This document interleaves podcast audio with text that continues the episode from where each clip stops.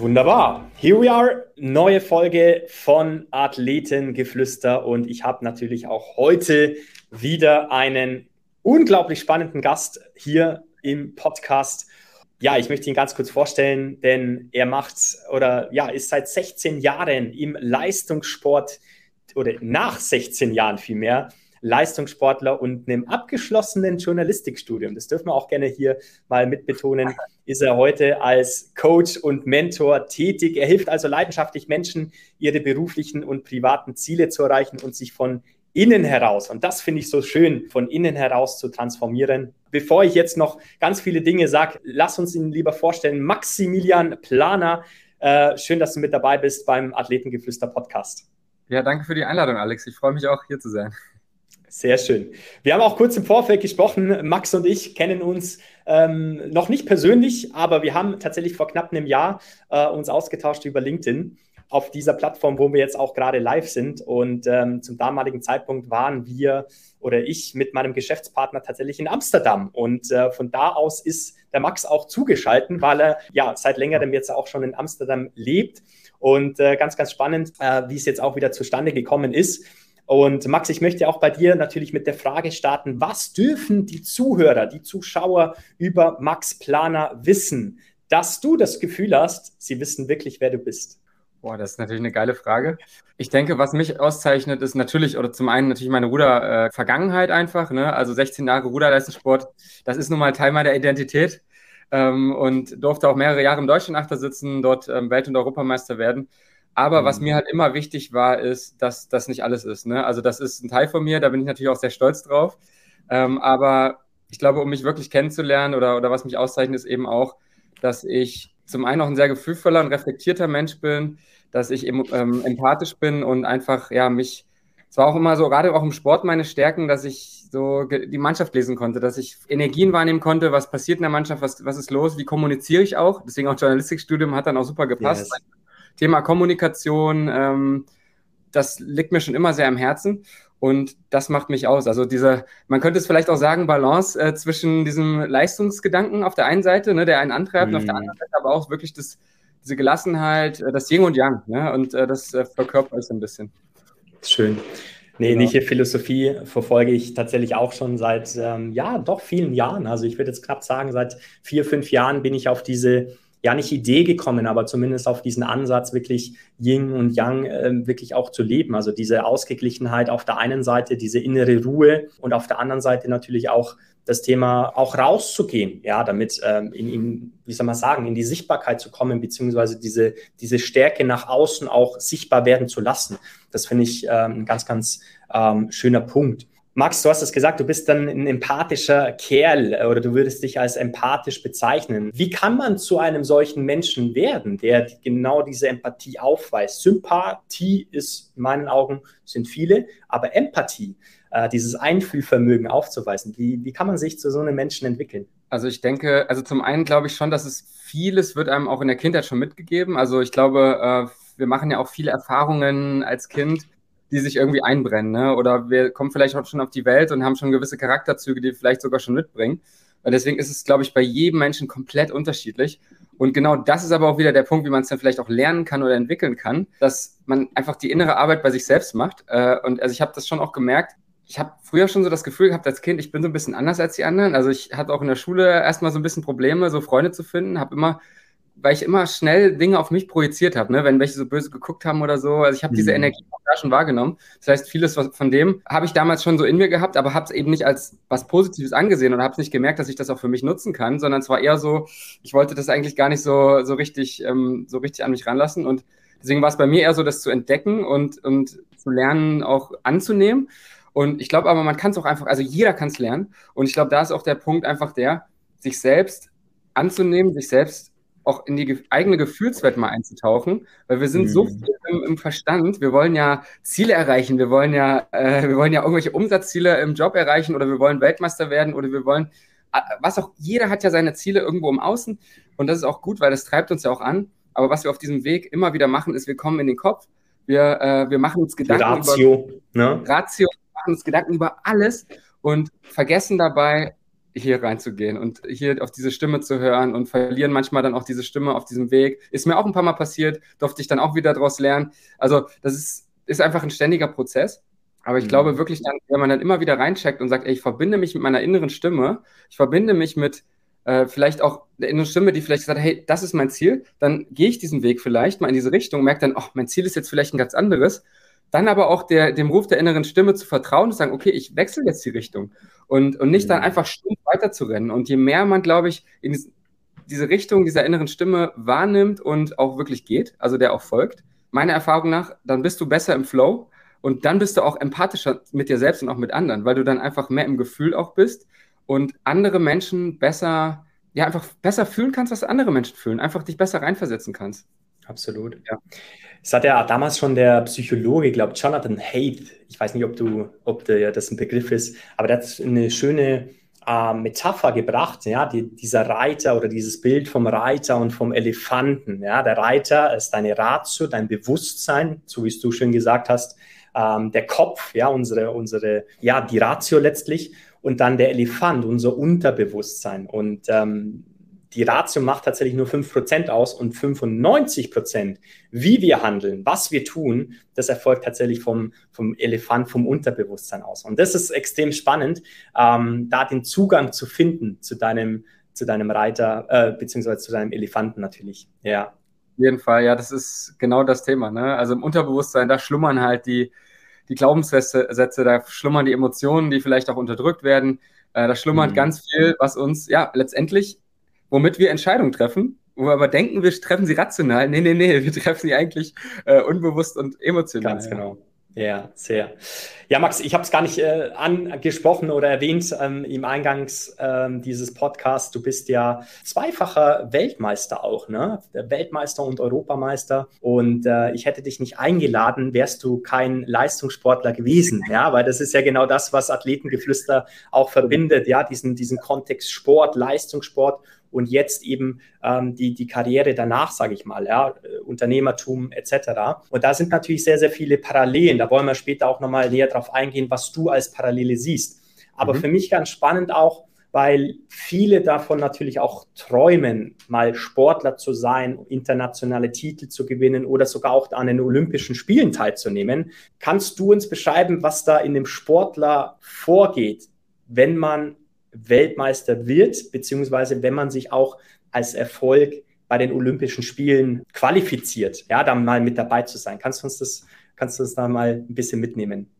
Weltmeister war natürlich so einer der krassesten, eines der krassesten Erlebnisse, vor allem, weil ich eben, ich bin 2017 und 2018 Weltmeister geworden, nachdem ich 2016 bei den Olympischen Spielen war, dort aber nicht also dort nicht zufriedenstellend performt habe, also dort halt wirklich echt am Boden so war, emotional, weil es mhm. einfach dort nicht funktioniert hat. Und das ist halt auch so eine Krux, aus der ich so viel gelernt habe, so viel mitgenommen habe. Das war für mich natürlich ein Lebenstraum, der in Erfüllung geht, an den Olympischen Spielen teilzunehmen. Also es war ja wirklich äh, das Nonplusultra. Dafür habe ich vorher mehr als zehn Jahre lang geschuftet. Äh, dann yes. war ich dort, dann hat er die Performance nicht so hingehauen und ich war aber so am Boden und konnte das gar nicht so richtig genießen, überhaupt da zu sein. Also ich konnte das weil dieser Leistungsdruck, den ich mir selbst gemacht habe, einfach so groß war.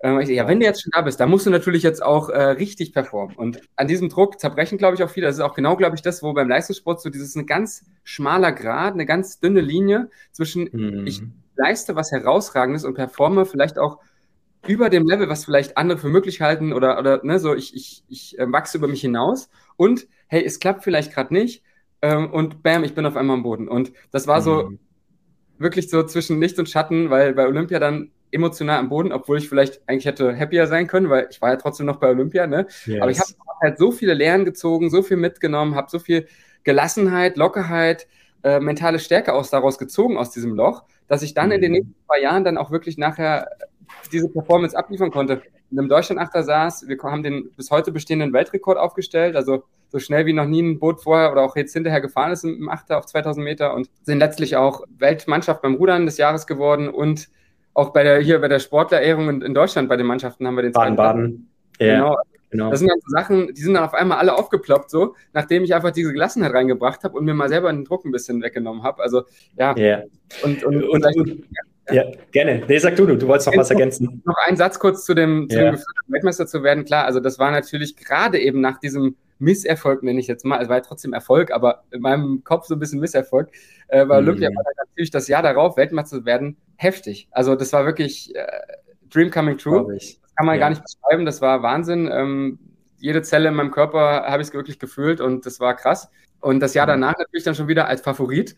Ganz anderes Gefühl. Eher eine Erleichterung als eine, als eine, als eine ja, als diese Ekstase, ne? Also das ist auch, mhm. ist auch nicht immer gleich, in dem Sinne auch nicht immer gleicher, ne? Mhm. Ja. Äh, Stich, Stichpunkt äh, oder Stichwort fühlen. Mhm. Ähm, und du hast so ein Stück weit auch die Frage schon vorweggenommen, wie du damals mit diesem enormen Druck als Leistungssportler umgegangen bist. Weil ich denke, man fühlt ja, dass du Leistungssportler bist, auch so diese mediale Präsenz hast, ja, mediale Öffentlichkeitsarbeit. Gut, das ist bei einem Ruderer nochmal was anderes wie jetzt, ich will jetzt nicht schon wieder Fußball sagen, aber oder ein Tennisspieler, ja, ja. Äh, was ja vielleicht auch ein, ein Stück weit ein Vorteil ist, ja, den da diese Randsportarten oder Randsportler genießen dürfen. Ja, das darf man auch nicht unterschätzen, weil es ist ähm, ein enormer, gewaltiger und tagtäglicher Druck, den diese Sportler auseinandergesetzt sind. Ja, aber auch da vielleicht nochmal, um, um uns da abzuholen. Wie bist du damals mit diesem Druck umgegangen, jetzt bei den Olympischen Spielen teilzunehmen, zum Beispiel? Ja, ich glaube, also das, was ich eigentlich relativ früh gelernt habe, ist so, dass der Druck eigentlich immer nur der ist, den man sich selbst macht. Also es ist eigentlich nie Druck von außen. Man denkt, man hat so das mhm. Gefühl, das kommt von außen. Natürlich Öffentlichkeit, klar, im Deutschen Achter, als ich im Deutschen Achter saß, da gibt es natürlich dann schon auch mediale Berichte. Klar, es ist was anderes yeah. als beim Fußball, aber du beschäftigst dich dann, fängst dann vielleicht schon ein bisschen an, damit zu beschäftigen, gerade in Zeiten von Social Media. Und yeah. dann darfst du natürlich schon gucken, dass du dich davon nicht so, also dass du dich davon ein bisschen frei machst, logischerweise. Aber auch generell der Druck, dass man sich darüber bewusst ist, dass es eigentlich nur das ist, was man sich selbst macht. Und das ist ja zu einem Stück weit auch richtig und normal, weil der treibt dann natürlich auch zu Leistungen. Aber irgendwo, so habe ich meine Erfahrung gemacht, ist halt so ein Level, wenn es darüber geht, und das ist jetzt auch vieles, was ich auch im Coaching mit Leistungssportlern gerade erlebe, dass bei vielen so, dass dieses ein bisschen drüber ist, dass die merken, das ist zu, ich mache mir zu viel Stress und performe dadurch nicht so, wie ich es vielleicht könnte. Und das ist halt so, da dieses Maß zu haben, war dann, glaube ich, immer so dieser entscheidende Faktor, mit dem ich dann auch ein bisschen angefangen habe rumzuspielen und zu schauen, okay, wie kann ich da noch mal ein bisschen, auch da ein bisschen was rausholen, weil klar, du musst es natürlich auch realistisch, also dein Ziel muss ja auch realistisch sein, du musst mhm. es auch fühlen können, so, und dann holst du es auch greifbar in deine Nähe. Und ich glaube, das hat mir auch da auch geholfen, mit Druck umzugehen, auch in dem Sinne, weil ich einfach es, es versucht habe, positiv anzugehen. Also ich habe sozusagen, also es ist nicht irgendwie so super positiv und alles ist schick, alles ist toll, sondern ich habe halt geschaut, okay, im Training wirklich hart zu arbeiten, alles rauszuholen, auch in der Regeneration, auch in der Ernährung, also nicht immer nur hart, sondern hart rausholen, äh, viel rausholen im Sinne von alle Dinge so tun, wo ich denke, das, das ist optimal für meinen Erfolg, um dann im Wettkampf, wenn du im Wettkampf reingehst, dir dann Gelassenheit holen zu können, dass du sagen kannst, hey, ich habe im Training, ich habe mich in der Vorbereitung voll fokussiert, ich habe mein Bestes getan, um heute hier fit zu sein. Jetzt muss ich nur noch performen. Ich muss nur noch alles geben. Ich brauche nichts anderes. Ich muss mhm. nichts Ungewöhnliches, Außergewöhnliches mehr leisten, wo ich vielleicht selber denke, das geht gar nicht, sondern ich muss eigentlich nur noch alles rausholen und nur noch einfach. Die, die, die Früchte ernten sozusagen genau, auch, ne? Ja. ja.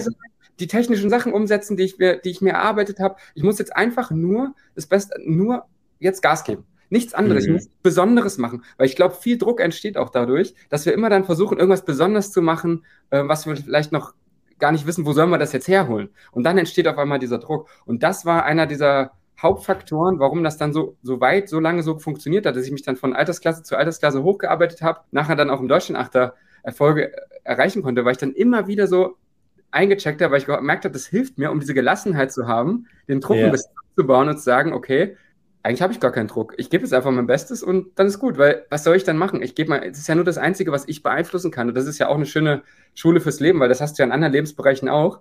Du kannst ja nur das beeinflussen, was in deiner Macht steht. Das ist ja genauso Absolut. im zwischenmenschlichen Bereich mit einer anderen Person.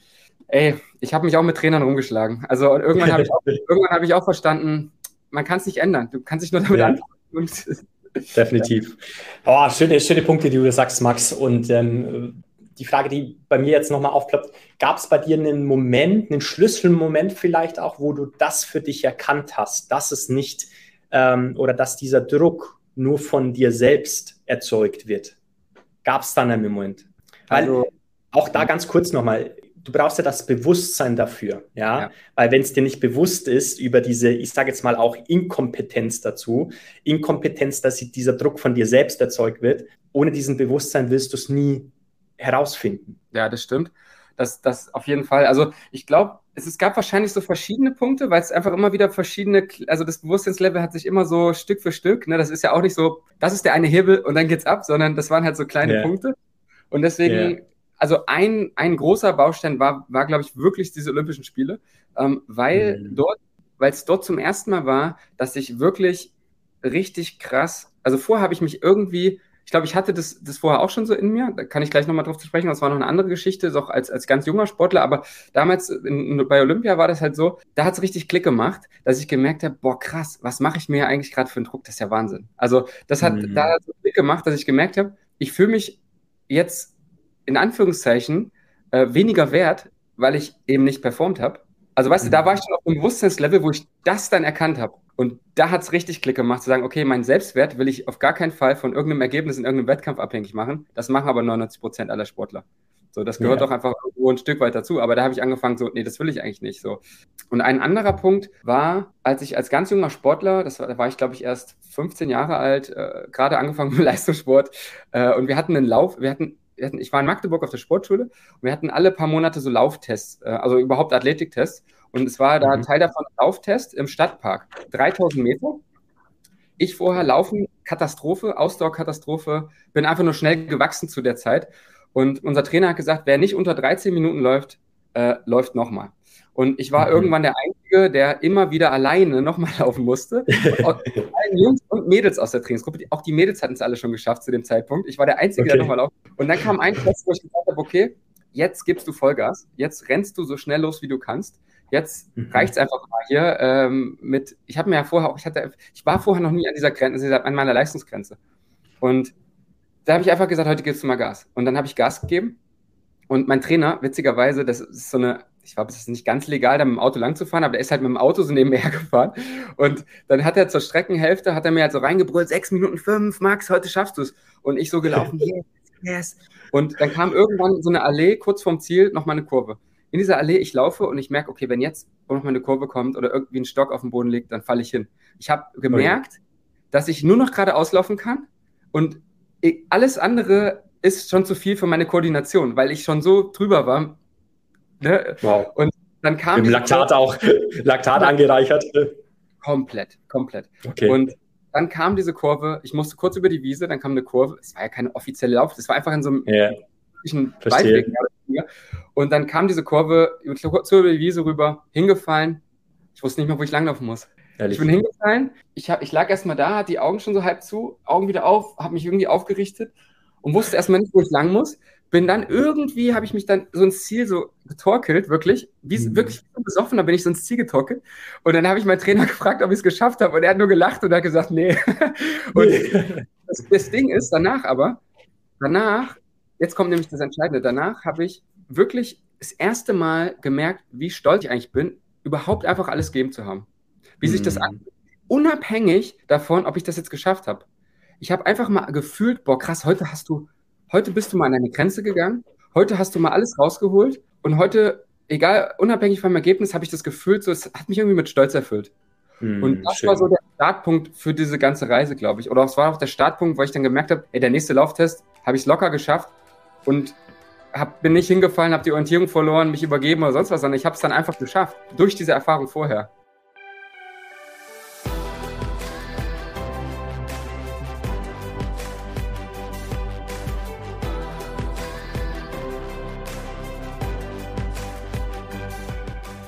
Ja, das war's wieder mit dieser Folge. Vielen Dank, dass du bis zum Schluss geblieben bist. Falls du mehr erfahren möchtest, ich habe wieder alle Kontaktdaten in den Shownotes verlinkt.